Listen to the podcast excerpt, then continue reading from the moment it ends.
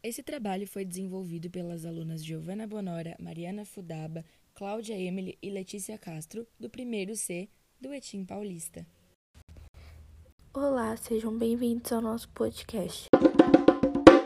Dando continuidade nas aulas, vamos conversar um pouco sobre os impactos pós-pandêmicos no meio ambiente.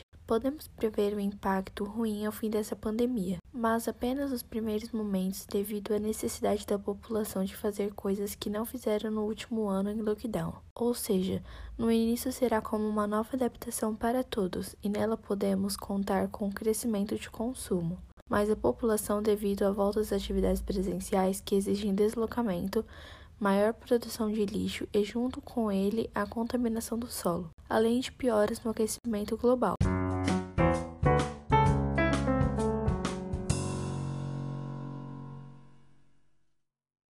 Porém, nesse período em quarentena, aprendemos vários novos hábitos. Grande parte da população pretende inclusive mantê-los, mesmo após tudo voltar ao normal. Então, mesmo com a probabilidade de piora nos primeiros dias, acreditamos que num futuro próximo haverá muitas melhorias. As escolas, por exemplo, depois dessa experiência virtual, podem manter a entrega de atividades de forma online, reduzindo assim o gasto de papel e outros materiais provindos da natureza e seus recursos finitos.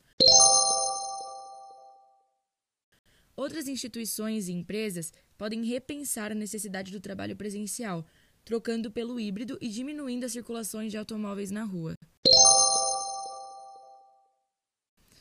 Como vimos e estamos vivenciando, a internet tem sido uma ferramenta de extrema importância nesses meses.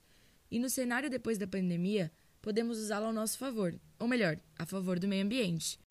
As redes, além de muito engajadas, são muito influentes e podem dar mais visibilidade a essa causa tão importante, gerando hashtags, desafios, campanhas e induzindo toda a sociedade a repensar, reduzir o consumo e reutilizar itens recicláveis.